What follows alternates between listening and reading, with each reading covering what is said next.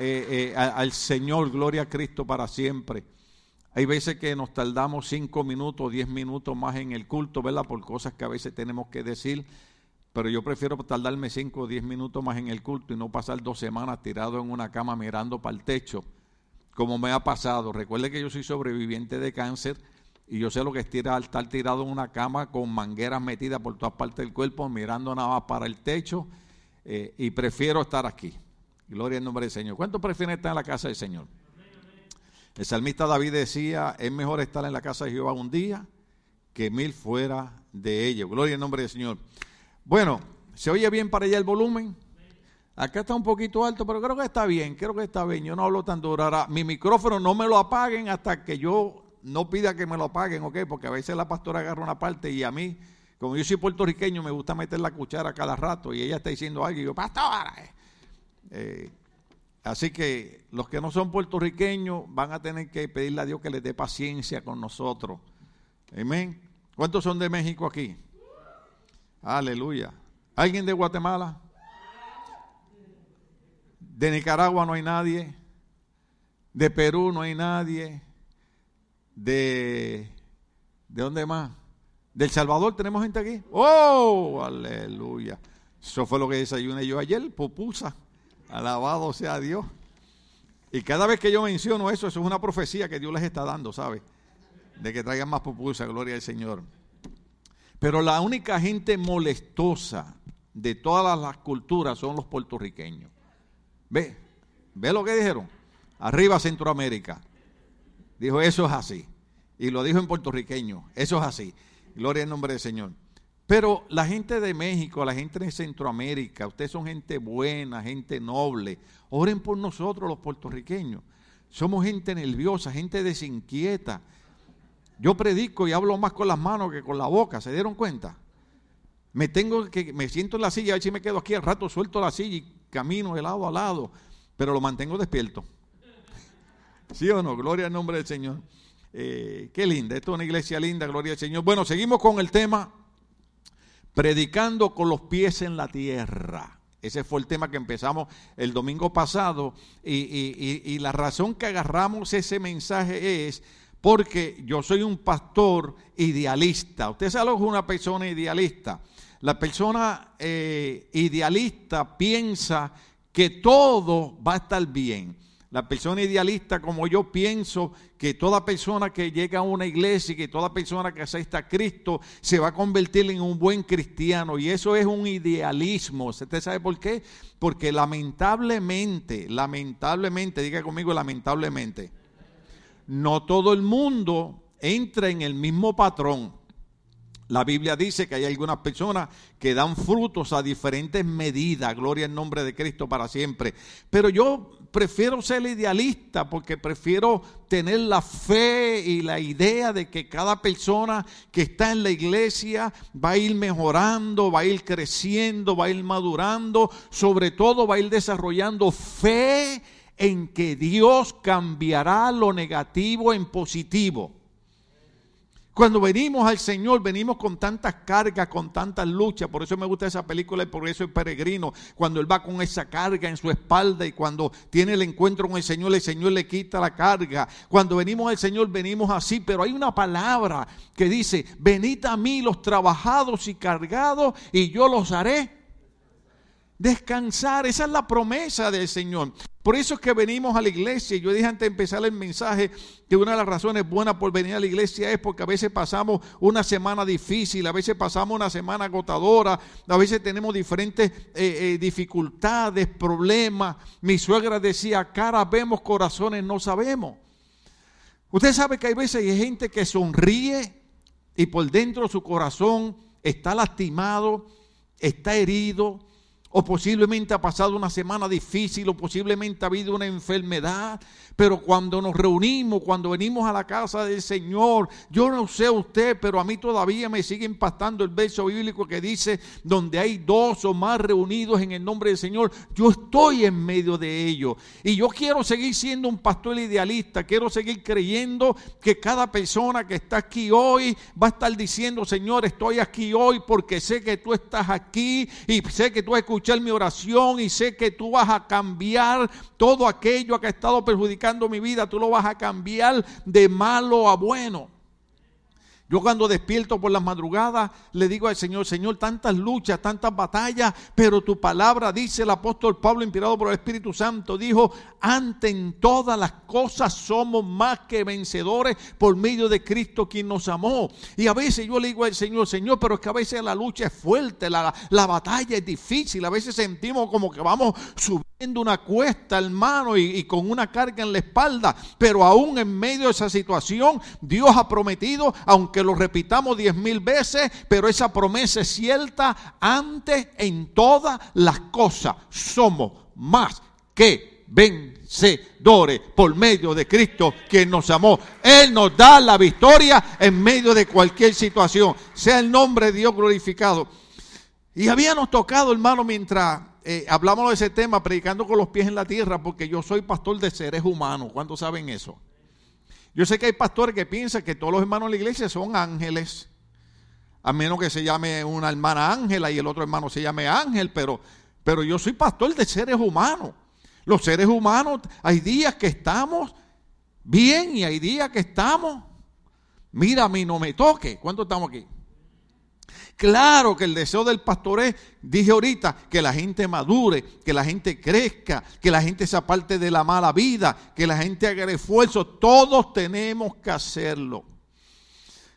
En una ocasión un joven seminarista le preguntó a un sacerdote que tenía como 80 años, y usted sabe, ellos hablan diferente, yo respeto todas las creencias religiosas, aunque creo que el único camino de salvación es Jesucristo. Y este joven seminarista le pregunta a este eh, sacerdote de 80 años eh, eh, y le dijo, Padre, ¿cuándo usted dejó de ser tentado? Y el viejito bien espiritual le dijo, nunca.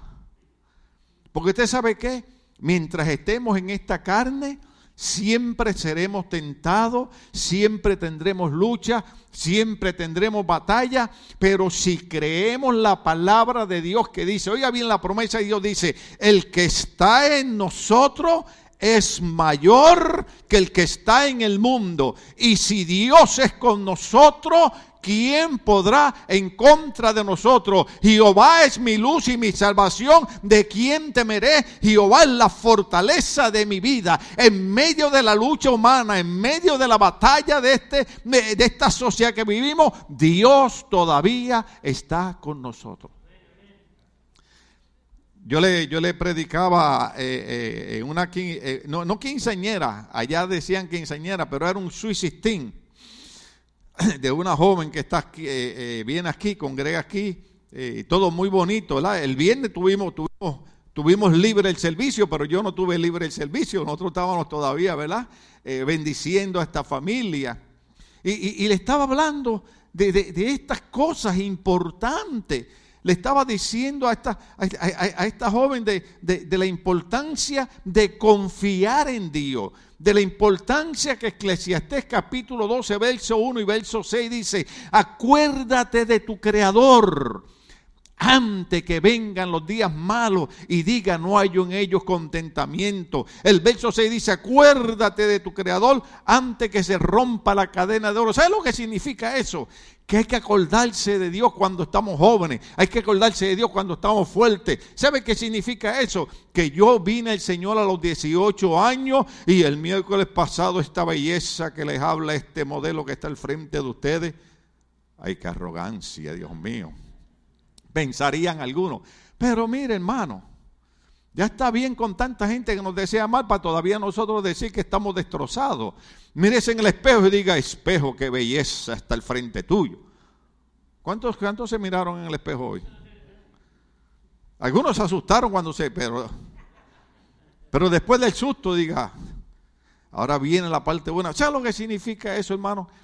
Que un día vamos a envejecer un día nos vamos a enfermar, Un día estaremos en una cama, pero miraremos para atrás y diremos, cuando tuve fuerza, cuando tuve bien, dediqué mi vida al Señor y Dios me permitió llegar a una edad avanzada. De la mejor manera de llegar a ser una persona de edad avanzada es dedicar nuestra vida al Señor en nuestra juventud y acordarnos de nuestro Creador en los días de nuestra juventud, hermano, porque esa es la promesa. Nuestro hermano René lo puso en Facebook. La promesa, la promesa que el Señor ha dado es, honra a tu padre y a tu madre para que los días de tu vida sean largos en la tierra, hermano. Entonces, eh, eh, eh, estábamos hablando de, predicando con los pies en la tierra y hoy queremos continuar bajo ese título, pero también incluyendo ¿Por qué razón la gente se va de las iglesias? No de esta, de cualquier iglesia, de los tiempos que estamos viviendo. Y habíamos tocado ya Primera de Pedro, segunda de Pedro capítulo 1, verso 12, ¿se acuerda?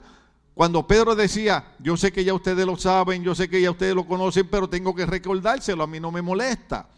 ¿Sabe por qué? Nosotros los hispanos somos una raza especial, diga con nosotros, somos especiales. Somos tan especiales que nos tienen que decir las cosas 10 y 15 veces. ¿Cuántos saben eso? Por eso es que los viejitos, y cuando uno llega viejo uno comprende que yo tenía razón, cuando uno es joven se queja de los papás se queja de los viejos, se queja de los que aconsejan. Cuando uno llega viejo dice, tenían razón. Entonces ahora uno empieza a molestar a los jóvenes. Es como una venganza. Mi mamá me molestaba a mí, ahora yo los voy a molestar a ellos. Pero no era molestia, era que mi mamá quería que yo triunfara en la vida. Cuando yo era un joven loco, porque yo era un joven loco, yo vine al Señor a los 18 años, pero cuando usted se cría en la calle, mire, Perdonen que, les tomo tanto tiempo, pero, yo, yo, yo, me quedé traumatizado con un niño en, San Salvador. Gracias a Dios que no hay gente del Salvador y puedo hablar, gloria a Dios. Yo voy, yo voy manejando de Guatemala a El Salvador, voy a predicar con el presbítero Luis Panameño de las Asambleas de Dios, gloria al nombre del Señor, y me llevé toda la familia, ah, yo soy así, yo soy familiar, hermano, y agarrentamos una camionetita y nos fuimos y llegamos a la frontera. Y había un niñito como de ocho años, hermano, y aquel niño se me acerca y me dice, usted quiere cruzar rápido, y cuando yo vi aquella fila, ¿cuántos están en, en una frontera en Centroamérica? Ajá. O trate de pasar de Tijuana ahora para acá o de aquí para Tijuana para que usted vea. Oiga, hermano. Pues yo vi al nene y dije, Señor, ¿qué tal? El niño me dice, deme su pasaporte, pero así, con autoridad. Deme su pasaporte. Yo dije, yo no estoy en mi tierra, estoy en una frontera. Y le digo, bueno, tómalo. Le di los pasaportes, hermano. El niño se va hay una fila como de 150 personas. El niño se va, llega a una ventanilla, le da los pasaportes a la muchacha de la ventanilla, la muchacha de la ventanilla me mira, agarra los pasaportes, los poncha todos y el muchacho me dice, es tanto. No, no era de gratis tampoco. Pero yo le pagué al nene. Y yo dije, ¿Cómo es posible que este muchacho de ocho años tenga esa capacidad de negociante? ¿Cuánto estamos aquí todavía? Bueno, yo, yo me acuerdo que cuando enseñé, cuando enseñé el porte de mi suegra, dije, esa es mi querida suegra. Y todo el mundo se echó a reír. Entonces yo pensé que ellos creían que yo estaba bromeando. Le dije, no, no, esa es mi querida suegra. Y volvían y se reían. Y le digo al nene, pero ¿por qué se ríen? Me dice, no, señor, es que aquí en El Salvador hay una moneda que no tiene ningún valor y le llaman la suegra. ¿Ustedes sabían eso? ¿Verdad que sí? Y yo dije, no, no, pero para mí mi suegra vale mucho. Pero que yo les quiero decir que cuando usted se cría en la pobreza, cuando usted se cría en la calle, en inglés, creo que le llaman eh, eh, street wisdom street smart, o sea, sabiduría o inteligencia de la calle. Cuando usted se cría en la calle, usted se cría con una mentalidad adelantada. O sea que cuando yo llegué a los 17 años, ya yo parecía que tenía 30. por el ambiente donde me crié, un hogar de alcohólico, un hogar de drogadicto, un hogar de, eh, eh, eh, destruido de violencia doméstica. Cuando yo predico, yo necesito que ustedes me entiendan. Yo no les predico por molestarles, yo no les predico por hacerle la vida imposible. Yo les predico porque yo vengo de un hogar disfuncional, vengo de un hogar donde vi una madre llorar, vengo de un hogar donde la única vez que yo escuché a mi padre decir que me quería, estábamos en una cantina bojachos bebiendo todos mis hermanos con él. Entonces, ¿qué es lo que yo quiero para ustedes? Yo quiero que ustedes triunfen en la vida, yo quiero que ustedes vivan bien, yo quiero que ustedes tengan una buena relación con sus padres, con sus hijos. Pero lo que quiero decir, hermano, es que cuando uno viene al Señor, muchas veces, muchos de nosotros que decimos, yo vine al Señor a los 18, alguna gente pensará y dirá, ay, e, e, era un niño, pero era un niño ya destruido. Los otros días estaba viendo las noticias de un muchachito aquí cerca, aquí cerca, que se suicidó en la escuela, en Norwalk. ¿Cómo es posible que haya muchachos de 12, 13 y 14 años quitándose la vida. Cuando Dios tiene tanto para ofrecernos. Lo que pasa es que el enemigo se ha encargado de hacer ver a la gente que el Evangelio es una religión. Esto no es una religión, hermano. El Evangelio es el amor de Dios manifestado en Cristo para que todo aquel que en Él crea no se muera, mas tenga vida eterna. Todos aquellos que ponemos nuestra fe en Cristo, no sé cómo Dios lo hace, pero Dios siempre nos saca de los problemas. No sé cómo Dios lo hace, pero cuando proponemos algo en nuestro corazón, Dios nos lo da. La Biblia dice, deleítate a sí mismo en Jehová y Jehová con concederá los deseos de tu corazón. Cuando, cuando le servimos al Señor, aprendemos lo bueno que es Dios. Por ejemplo, cuando yo le doy un consejo a los jóvenes del altar, no se lo doy porque soy un pastor, no, se lo doy porque viví la miseria de una vida disfuncional. Y queremos lo mejor para ellos. Y queremos que sigan consejos. Y queremos que vivan. Por eso mi corazón se iba cuando hacía los suicidios de la joven, tratando de enseñarle. Sigue consejo. Júntate con gente buena. Yo no sé si ella me entendió cuando yo le dije, ¿cuántos de ustedes han visto? Eh, ¿Alguien usa Facebook aquí? Nadie, gloria a Dios, qué bueno. Eso sería un pastor idealista. Un pastor idealista desearía que la gente después de cuatro horas en Facebook leyera aunque sea una obra la Biblia. Pero eso es un idealismo. Pero alguien puso en Facebook, hay una página que se llama La Tóxica. Digo, tantas cosas buenas que hay para hablar en Facebook. Se pueden hablar de, triunfo, de éxito, de Dios me dio un trabajo nuevo, Dios sanó mi familiar, Dios hizo esto, Dios hizo lo otro, mi hijo se graduó, eh, salió honor, gloria a Dios, aleluya. Usted no tenga miedo en decir mi hijo se graduó con honores. Yo lo que he dicho es, no sea orgulloso, pero siéntase orgulloso de las cosas que Dios hace. Amén. Y usted sabe, usted sabe que yo trataba de decirle a ella que lamentablemente, Vivimos en un mundo donde hay gente tóxica. ¿Usted sabe lo que son la gente tóxica? La gente tóxica no ve nunca nada bueno. Yo trabajaba en la, antes era la McDonnell Douglas, ahora es la Boeing, y había un señor que era un problema decirle buenos días. Y un día por, por molestar, le dije, good morning, how you doing? Me dice, I don't see nothing good in this morning. Hay gente así.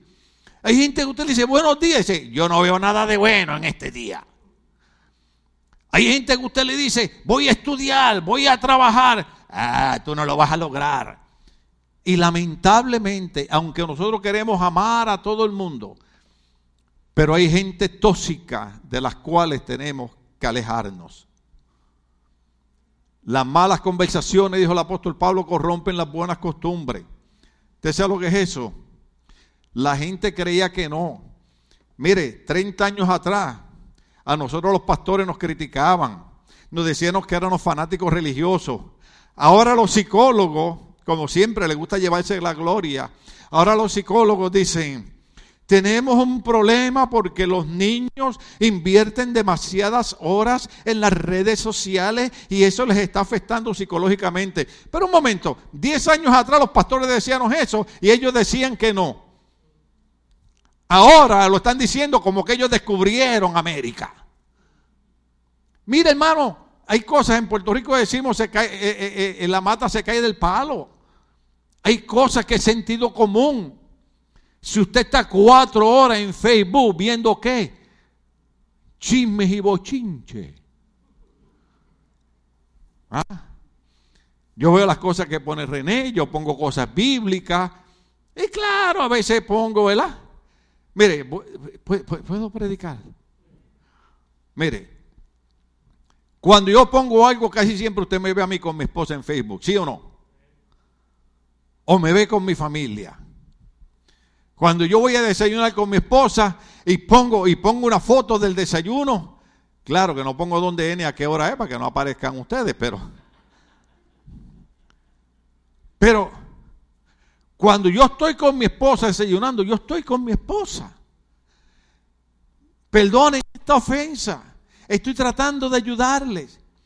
Usted sabe lo que a mí me da tristeza, que yo veo matrimonio que ponen fotos que están comiendo y están desayunando, o el esposo o la esposa en el celular. Esta tecnología hay que usarla. Pero esta tecnología no me puede quitar el tiempo de mi familia. ¿Cuánto estamos aquí? Un niño marcó un número de teléfono y contestó su papá. Una casa de dos pisos, el niño estaba arriba y el papá abajo.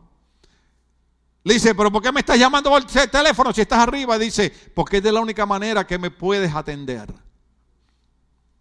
Porque la tecnología ha avanzado tanto que ha, unido al mundo, pero ha separado la familia.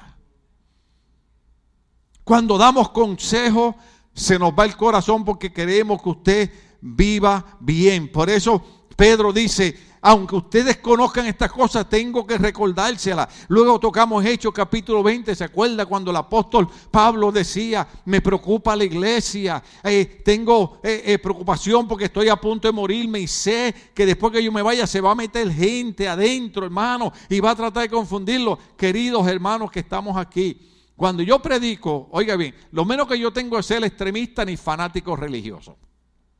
¿Usted sabía eso? Pero la palabra de Dios yo no la puedo cambiar. Ahí sí que yo podría buscarle la vuelta y podría ponérselo de una manera que usted trate de entenderla, pero la palabra de Dios yo no puedo cambiarla. Pero en los últimos días, el apóstol Pablo le preocupaba porque dice, se meterán dentro de ustedes gente que tratarán de engañarlos. Y son los días que estamos viviendo. Y es una de las primeras razones por las cuales la gente se va de la iglesia. La gente se va de la iglesia porque la mayoría de nosotros somos idealistas. Y la mayoría de nosotros pensamos que todo el que se llama cristiano es bueno. ¿Sí? ¿No es la imagen que usted tiene? Usted no ha oído a la gente que no es cristiana cuando usted es cristiano comete un error, lo primero que dicen es, ¿y eso que eres cristiano? Como si los cristianos fuésemos perfectos. Los cristianos somos los más pecadores salvados por la gracia de Jesucristo. Gloria a Dios por el Señor. Yo tan pronto dan las dos y uno de la noche digo, Señor, tu palabra dice en el libro de Eclesiastes, nuevas son cada mañana las bondades y las misericordias del Señor. Hoy estamos aquí en esta mañana por la bondad y las misericordias del Señor. ¿Sabe cuántos errores cometimos esta semana? ¿Sabe cuántos malos pensamientos vinieron a nuestra mente? ¿Sabe cuántas palabras salieron de nuestra boca? Usted iba manejando lo más tranquilo. No da gracias a Dios por la bondad y las misericordias cada día. Usted sabe, lo que es servirle a un Dios que nos dice, quiero que te aparte del pecado, quiero que te aparte de una vida desordenada, pero quiero que entienda que mis bondades son tan grandes que aun cuando falle, yo estoy aquí para darte la mano y levantarte. Yo no soy extremista. Yo predico con los pies en la tierra. Pero Dios no quiere que vivamos una vida destruida. Dios no quiere que vivamos en pecado. Dios quiere que vivamos una vida de victoria. Pero lamentablemente a veces se nos mete gente que no quiere servir a Dios de verdad. Y nos hacen daño.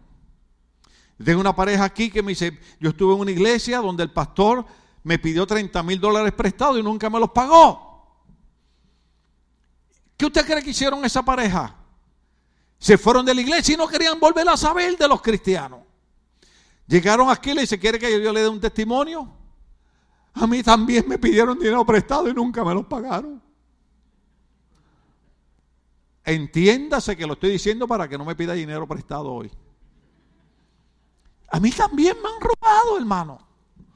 ¿Sabe por qué? Porque yo creo que todo el mundo le sirve a Dios con el mismo corazón que uno le sirve. ¿Cuántos estamos aquí? A veces usted como cristiano piensa que el otro que es cristiano va a hacer las cosas como Jesucristo dijo que las hiciera. Por ejemplo, muchas veces eh, se nos olvida que Jesús dijo, yo lo, lo, dije, lo voy a repetir, Jesús dijo, cuando tú hagas algo, no esperes recibir nada a cambio. Hazlo de corazón. Porque si esperas recibir algo a cambio, eso hacen los impíos y los pecadores. Pero muchas veces hay gente que nos hace un favor y después nos los cobra. ¿Cuándo estamos aquí? Por ejemplo, yo aquí he recibido montones de predicadores.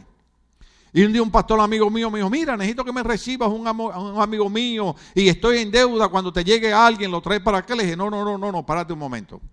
Si yo voy a recibir el predicador amigo tuyo, lo voy a recibir con amor y tú no tienes ninguna deuda conmigo.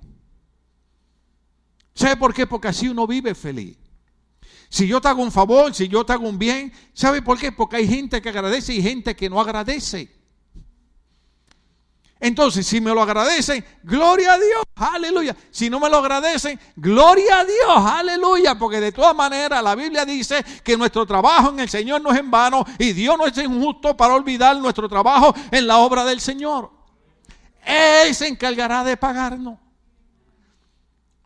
Una vez un pastor tuvo un problema hace como 20 años atrás y tuvo un fracaso. Y una persona cristiana dijo, ¿Cuánto desearía que hubiera sido el pastor Tim Mejías que le pasara eso? Digo, papá, pero si lo único que yo he hecho ha sido ayudarte, bendecirte, tener paciencia contigo, bondad, ¿por qué tú me deseas mal? ¿Usted cree que todo el mundo lo quiere a usted? ¿Habrá mexicanos aquí? Levanten la mano los mexicanos. Ok, pues los mexicanos me dijeron a mí una vez,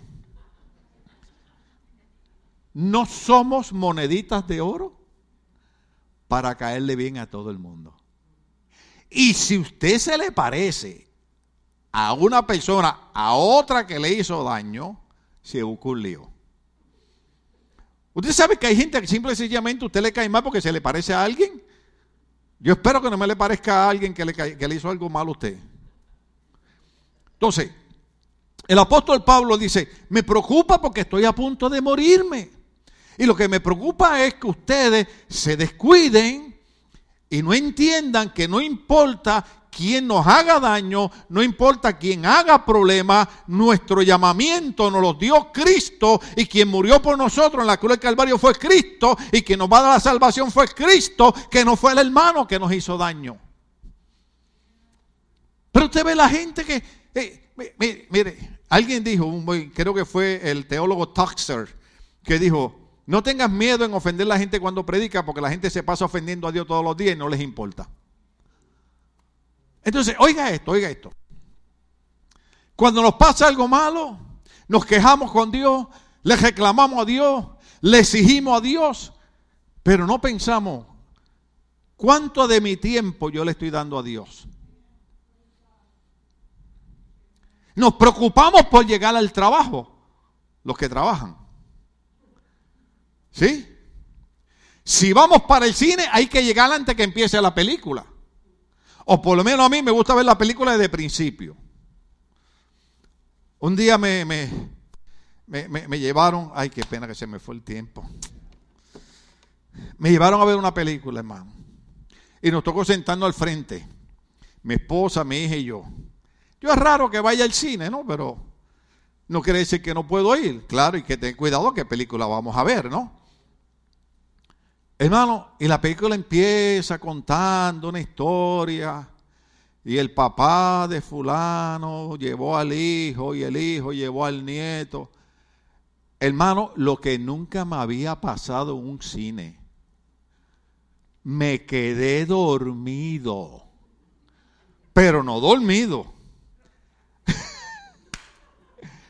Empecé a roncar. Cuando usted está roncando, es que usted está bajo la unción de Dios. ¿Me oyeron, esposo y esposa? Cada vez que su esposa esté roncando, diga, gracias Padre que está bajo tu unción. Y cuando la esposa ronque, gracias que está bajo tu unción. El muchacho que está al lado, yo lo oigo riéndose. Y me despertó. Y, oh, digo, oh, oh, oh, qué buena está la película. ¿Qué, qué película? Y yo estaba dormido. ¿Cuánto estamos aquí? Alabado sea el Señor. Eso no es nada. Les cuento lo que me pasó en Guatemala. Hay un hombre en Guatemala que Dios lo usa tan profundamente que yo estoy en Guatemala, estamos con un pastor, nos lleva aquí, nos hospeda, eh, eh, eh, un hombre maravilloso, lamentablemente el año pasado Dios lo llamó a su presencia, ah, un hombre buenísimo, un empresario, me lleva a su casa, tiene como 10 carros parqueados, y le digo a Cindy, ¿cuál usamos mañana? Mercedes Benz, camioneta, pero un hombre sencillo, ¿cuántos entienden? De estos hombres que son ricos, pero su corazón es sencillo. Oiga, hermano, pero nos lleva a comer, nos lleva a pasear y estamos amanecidos. Y yo le digo, mire, pues tengo que ir para casa de mi suegra, que es donde yo me quedo, allá, ¿verdad? En la reformita. Y me dice, no, se queda en mi casa. Yo Cindy, bueno, que cuando llegamos a la casa del hermano, me dijo, se queda en la casa de huéspedes. La casa de huéspedes atrás, con tres cuartos sótanos, y le dije a Cindy, con esta yo me conformo, yo soy humilde la del de dos pisos. Para que, pero no dormimos, levantamos, fuimos a desayunar tempranito. Y claro, en esos días que yo podía comer lo que me, daba la gana, ¿a dónde fue que fuimos a desayunar? Al pollo campero. El que va a Guatemala y no come el pollo campero está loco. Oiga, hermano. Y le dije a la muchacha, tráeme un café. Y la muchacha de al lado le decía, mira, por favor, tráeme un café. Llegamos al servicio, hay como 30 mil personas, nos sientan en la segunda fila. Yo estoy ahí sentado y el pastor empieza a predicar.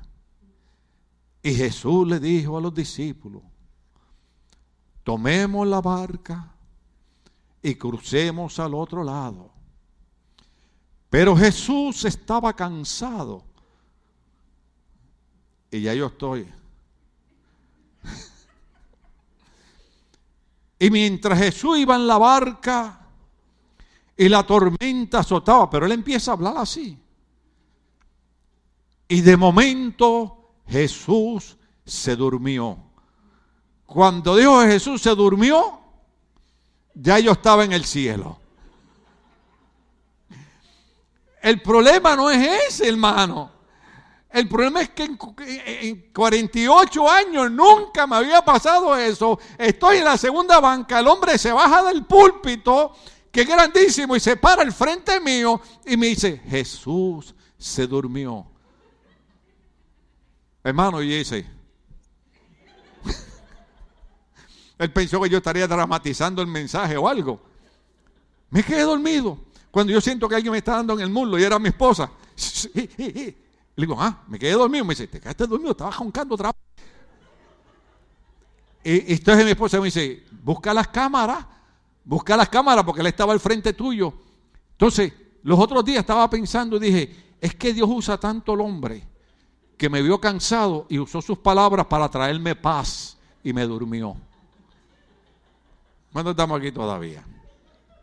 E, e, estas partes son importantes explicarles en una iglesia para que la gente comprenda por qué pasamos estas cosas. Muchas veces, hermano, eh, eh, sufrimos desengaño, sufrimos problemas y nos quejamos con Dios.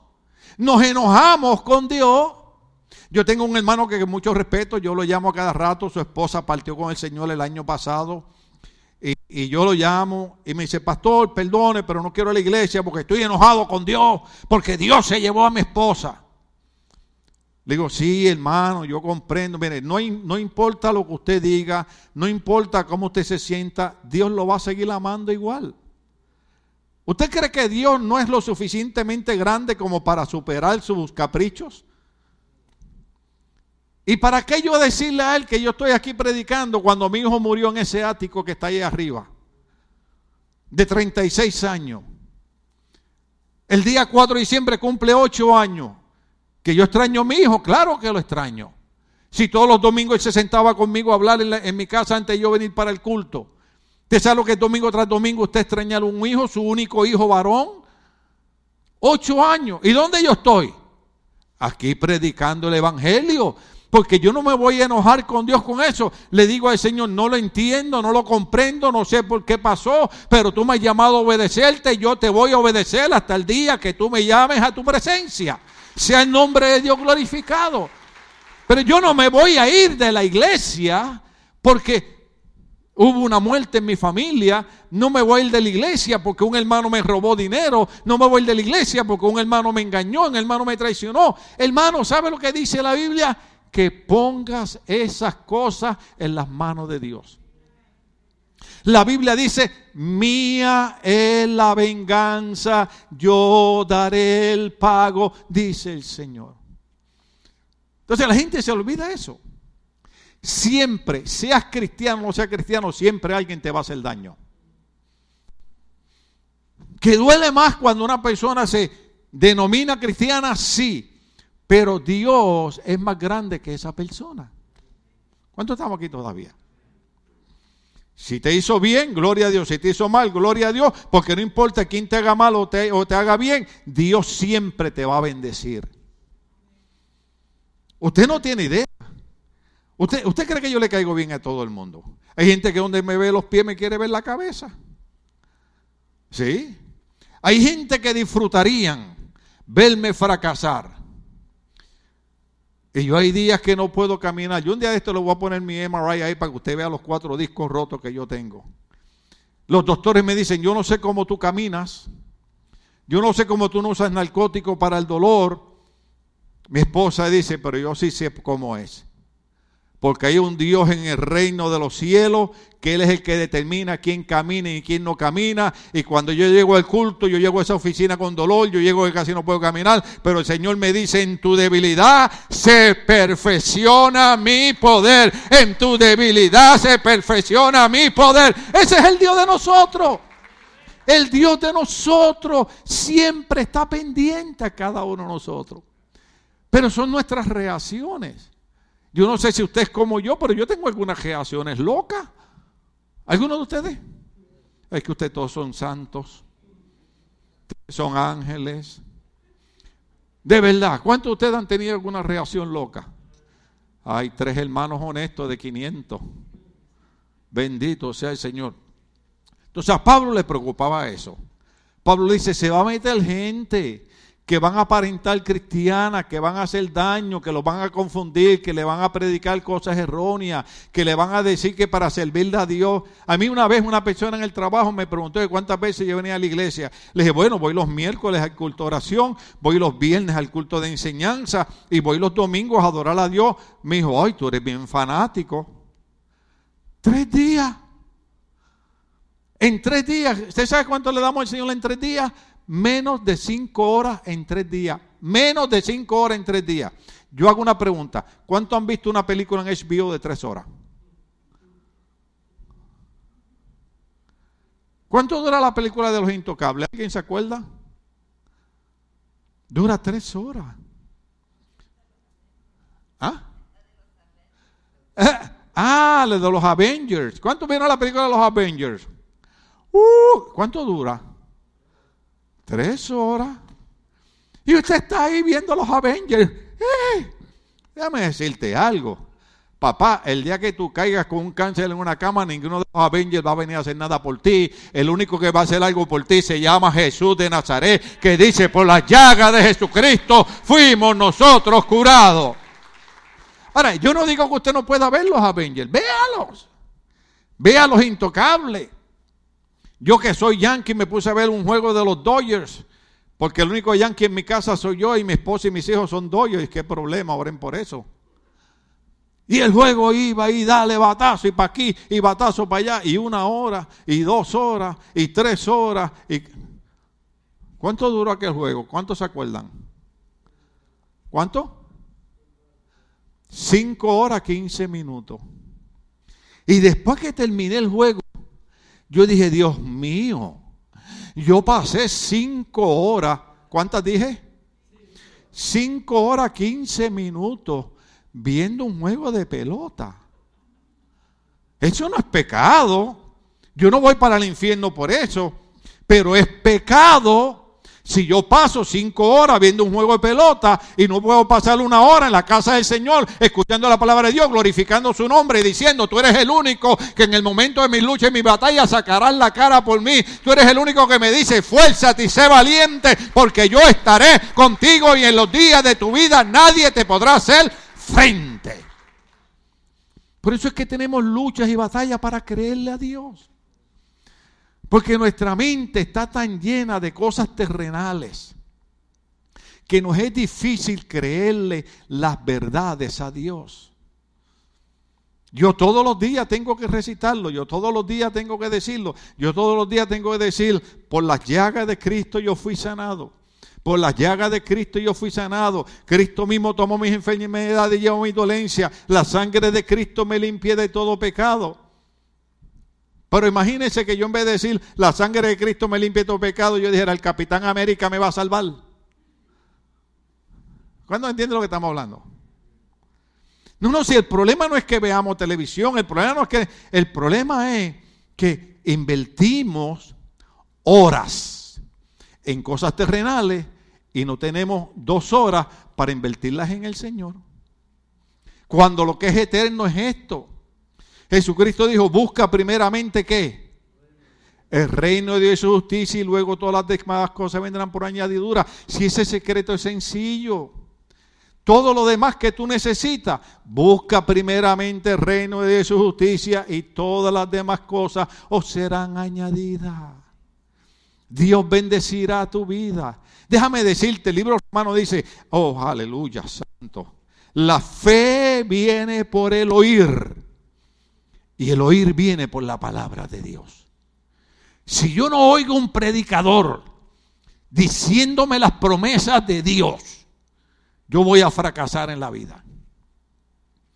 Mi nieto un día me dijo, como él no habla español, me dijo, Pap, y me dice, Pap, Pap, do you think that I will be successful in life? ¿Voy a ser exitoso en la vida? Y yo sin pensarlo dos veces le dije, yes, you will be successful in life. ¿Por qué? Porque yo quería que él oyera de un veterano que él iba a triunfar en la vida. Usted tiene que oír un predicador que le diga a usted la palabra y la promesa de Dios. Y Dios ha prometido bendecirnos. La Biblia dice Deuteronomio 28, los hombres de fe lo usaron. Serás bendito en el campo, serás bendito en la ciudad, serás bendito al entrar, serás bendito al salir, serás cabeza y no serás cola, será el que darás prestado y no pedirás prestado. Óigame bien, bendito será el fruto de tu vientre. Dios habló de bendecir y bendecir y bendecir y bendecir a su pueblo. Y yo quiero las bendiciones de Dios. Un psicólogo una vez le preguntó a mi hermano, yo estaba con él, y el psicólogo le dijo, ¿a ti te gusta que te maltraten? Y el hermano le dijo al psicólogo, ¿usted está loco? Y el psicólogo le dijo, sí, claro. A nadie le gusta que lo maltraten, a menos que sea masoquista. ¿Cuántos estamos aquí? Yo espero que aquí no haya nadie que le gusta que lo maltraten. ¿A quién le gusta que lo maltraten? Para darle con la silla por la cabeza. No. Yo se lo digo a mis hijas. Yo le digo a mis hijas, en 35 años que cumpliremos ahora en febrero, tienes que llevarme a algún lado a cenar. Yo te he dado 35 años en mi vida. ¿Ah? Le digo, ¿cuándo usted me ha visto a mí levantarle la mano a su, a su madre? ¿Cuándo usted me ha visto maltratar a su madre? Entonces, no me venga aquí con un novio. Se salvaron que se me fue el tiempo. No me venga aquí con un novio.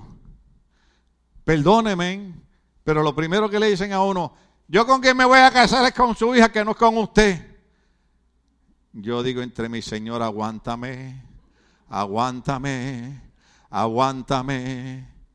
Porque el problema es Se lo digo. Que cuando yo me casé con mi esposa, yo me casé con ella. Pero lamentablemente con ella venían cuñadas. ¿Estamos aquí? Venía la suegra. Mi suegra hasta me agolpeaba. Me lo merecía, mire. Mi suegra me agolpeaba y yo bajaba mi cabeza. Es verdad que era porque yo le hacía travesuras, pero, pero me golpeaba. Un día en el mall de Leibu venía yo corriendo por detrás porque usted la asustaba y se ponía nerviosa. Y vine, hermano, y vine corriendo y le jalé la cartera y la asusté. Y del nerviosismo tiró un puño, hermano, pero lo tiró con la izquierda. Me dio aquí en el pulmón derecho. Me sacó el aire y me fui de boca. Y me caí en la entrada del mall donde había más de 500 personas. ¿Qué usted hace cuando usted se cae? ¿Qué es lo primero que usted hace? Mírala a ver quién lo vio. Pues si cualquiera se puede caer. Pero usted se cae, rápido, busca. No me vio nadie, no me vio nadie. Y si usted es buen cristiano, usted dice a la persona, nadie te vio, solamente todas las cámaras que están en el mall.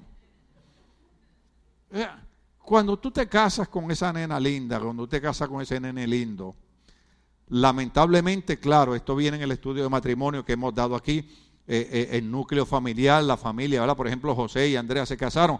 Eh, ustedes son la familia inmediata. Pero los demás también son familia. Claro que uno va a dejar que familiares tóxicos vengan a, a perjudicar el hogar. Mi esposa y yo lo pusimos claro. Ustedes son nuestra familia, compartimos, los queremos, pero nosotros tenemos el libro que estamos estudiando, ¿verdad? Límites, boundaries. Porque yo tengo que proteger mi hogar, porque yo tengo que formar mi hogar y mi matrimonio, mi esposa y yo de acuerdo como Dios nos unió. Agradecemos los consejos, porque la gente vieja por alguna razón da consejos, pero nos tienen que dar la oportunidad que nosotros también aprendamos. ¿Cuántos de ustedes dejaron a sus niños chiquitos caerse alguna vez? Para que aprendan.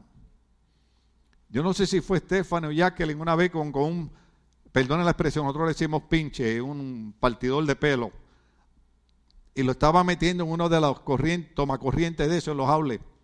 Le, baby, no haga eso, que te va a dar un cantazo corriente. Y ella mira, y cuando metió el pinche, como es de metal, hermano, y aquello empezó a darle alaba a la gloria de Dios santo. Más nunca volvió a meterle un pinche ahí. Dice, pero usted es un padre malo. Le, no, es que como ella no me quiso creer cuando se lo dije, pues entonces el golpe le enseñó. Entonces los pastores muchas veces aconsejamos a la gente, le decimos las cosas y tienen que esperar el golpe de la vida para después decir que uno tenía razón. Me quedan tres minutos, ¿los puedo usar? Entonces, naturalmente tendríamos, tendríamos que llegar a 2 Corintios capítulo 11, verso 3, que ya lo tocamos, gloria al nombre del Señor. 2 Corintios capítulo 11, verso 3, no sé si los muchachos lo pueden poner ahí, si no yo lo, yo lo leo acá, alabado sea el Señor.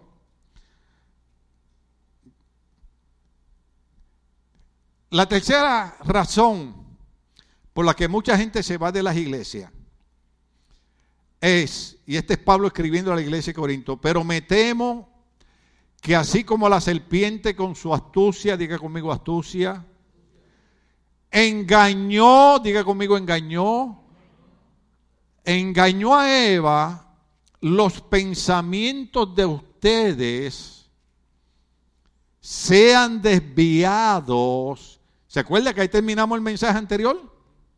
Sean desviados de un compromiso, diga conmigo compromiso Ahora dígalo creyendo compromiso. Pero me temo que como la serpiente con su astucia engañó a Eva, los, diga conmigo pensamiento, porque es que todo donde se forma es aquí, es aquí. Yo le puedo hacer la prueba fácil. Yo me paro aquí al frente a hablar con alguien, usted está allá atrás, y mientras yo hablo con esta persona, yo lo miro a usted y vuelvo y lo miro. A la tercera vez que yo lo miro, usted está diciendo, están hablando de mí. No estamos hablando de usted. Pero la mente. Por eso uno de los primeros pensamientos por la mañana tempranito cuando yo me levanto y digo, Señor, tu palabra dice todo lo que sea honesto, todo lo que sea limpio, todo lo que sea digno alabanza, si hay alguna virtud, en esto pensad. Y tu palabra dice que Jehová guardará en completa paz aquel cuyo pensamiento en él persevera. Por eso es bueno venir a una iglesia donde se nos enseña la palabra. A mí me gustan los brincos y los saltos, aleluya. Ojalá un domingo de estos Dios nos sorprenda y bailemos y brinquemos y hablemos lengua y todo lo que Dios quiere y milagros y sanidades. Pero hermano, lo que nos cuida, lo que nos protege es la enseñanza de la palabra. Los apóstoles en el libro de los Hechos le dijeron a los diáconos, ustedes atiendan a las viudas, a los huérfanos, mientras nosotros nos dedicamos a la oración y a la palabra. Lo que crea fortaleza en nuestra vida es la palabra, lo que nos da éxito es la palabra. Yo no sé usted, yo llevo 48 años en el servicio del Señor y llevo 48 años en victoria. Han habido tormentas, he tenido que enfrentar un sinnúmero de enfermedades, he tenido que luchar con cáncer, he tenido que luchar con dolores de piedra, he tenido que luchar, usted no tiene idea, hermano, yo he estado en el valle de sombra y de muerte, pero oiga bien, el Dios de los cielos ha extendido su mano y la Biblia dice, cuando el salmista escribía, decía, tú me sacarás del hoyo cenagoso. Cuando usted está en el hoyo cenagoso, Dios extiende su mano y te saca de ese hoyo cenagoso y te da la victoria. Ese es el Dios de nosotros. Entonces Pablo dice, me preocupa que los pensamientos de ustedes, pensamientos sean desviados de un compromiso puro y sincero con Cristo. En otras palabras, usted sabe, usted sabe que a veces nosotros bromeamos y, por ejemplo, yo soy puertorriqueño y llegamos a un sitio y decimos, ¡eh, boricuas in the house! ¿Verdad? Entonces, muchas veces tenemos que preguntar, ¿dónde están aquellos que verdaderamente tienen un compromiso puro y sincero con Cristo? Cuando usted tiene un compromiso puro y sincero con Cristo, usted sabe que no hay nada que pase en su vida que Dios no tenga el control de eso. ¿Estamos aquí todavía? Voy otra vez para la barca. ¿Por qué usted cree que Jesús se durmió en la barca a pesar de que había una tormenta? Los discípulos, maestro, no tiene cuidado de nosotros que me la cae la tormenta. Y Jesús se levantó y le dijo la tormenta, cesa y la tormenta se calmó. Déjame decirte algo que te lo he oído más de diez mil veces. Mientras Jesús vaya montado en la barca de nuestra vida, no importa cuántas tormentas se levanten, el dueño de la tormenta y el creador de los cielos y la tierra te dará la victoria. Sea el nombre de Dios glorificado. Pero tenemos que mantener nuestro compromiso puro y sincero con Cristo. Porque el enemigo da la casualidad que no va a usar gente impía, va a usar gente que parecen cristianas. Que son la gente que van a tratar de envenenarte la mente. Oh, pero es que mira, que fíjate vos, no, que, es, que, eh, eh, eh, es que no me gusta la iglesia, porque es, que, es que a mí me gusta estar en la iglesia donde el pastor profetiza en todos los cultos.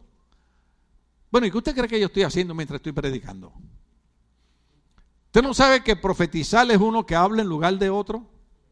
Mientras yo estoy predicando la palabra de Dios, estoy profetizando la palabra de Dios. Lo que pasa es que a la gente le gusta es ir así te dice el Señor. Y usted sabe en 48 años cuánta gente yo he visto y en 32 años de pastor en esta iglesia, cuánta gente yo he visto que han venido profetas y le han dado palabra por el Espíritu y le han dado profecía. Y búsquelos dónde están. Perdidos otra vez en el vicio y en el pecado. ¿Por qué? Porque lo que querían era profecía y profecía, pero no querían un compromiso puro y sincero con el Cristo de la gloria. Y eso es lo que Dios quiere de nosotros. Y lo que le preocupaba a Pablo es, la gente se va de la iglesia porque se dejan engañar y pierden su compromiso puro y sincero con Cristo. Bueno, seguiremos el otro domingo. Si me dejan, les uso un verso más. Segunda Timoteo capítulo 4, verso 9 al 10. Segunda Timoteo capítulo 4, verso 9 al 10. Alabado sea el Señor. Lo dice de esta, de esta manera. Gloria a Cristo para siempre. Segunda de Timoteo, capítulo 4, verso 9 al 10. Haz todo lo posible por venir a verme cuanto antes. Pues Demas, por amor a este mundo, ¿se acuerda que hablamos de Demas? Por amor a este mundo me ha abandonado y se ha ido a Tesalónica y Crescente se ha ido a Galacia y Tito se ha ido a Dalmacia. Entonces, ¿qué es lo que está diciendo? Simple y sencillamente que muchas veces la gente no se va de la iglesia porque hay problemas en la iglesia. La gente no se va de la iglesia porque el pastor no es bueno. La gente no se va de la iglesia porque los líderes no son buenos. La iglesia no se va de la iglesia, eh, la gente no se va de la iglesia porque no hay proyectos en la iglesia. Simple y sencillamente la gente se va de la iglesia porque un día pierden el amor por Cristo y comienzan a amar al mundo de pecado. Pero siempre buscan una excusa. O es que me fue a la iglesia porque el hermano no me saludó. Pues vete tú y salúdalo. Mire, pruebe algo, yo lo he hecho. Mi esposa me dice, me dice, tú eres loco. Mire, California se está poniendo igual que Nueva York. Yo vivía en Nueva York y muchos años atrás la gente en Nueva York tenía una cortesía tremenda.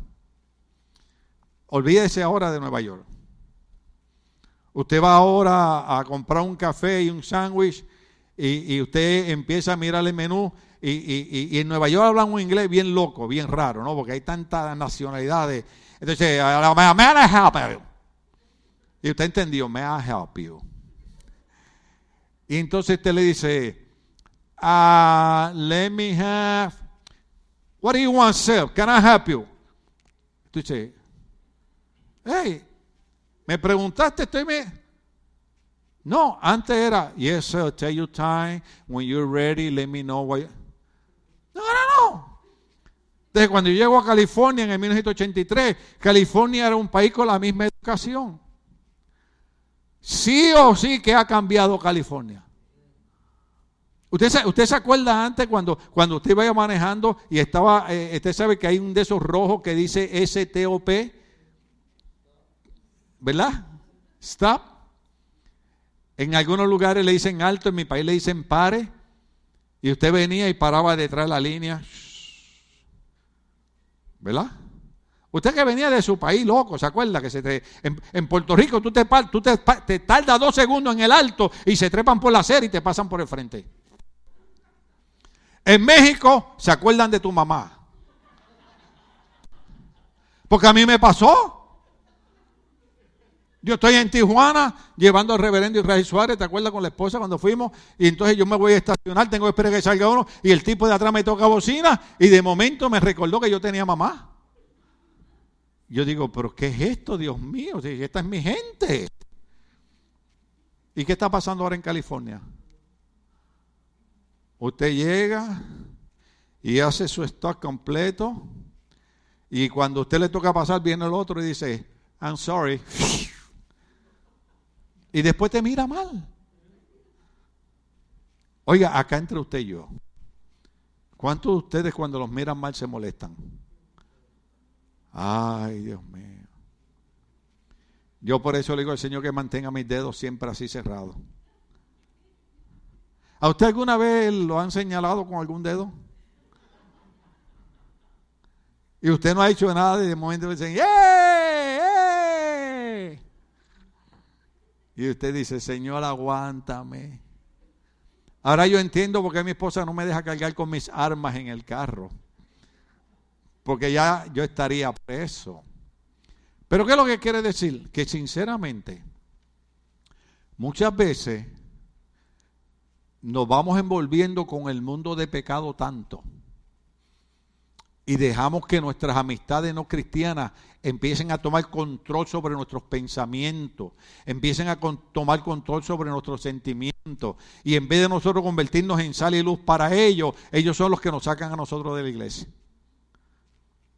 Cuando estamos hablando de vida eterna, cuando estamos hablando de pasar la eternidad con Cristo. ¿Cuántos estamos aquí todavía?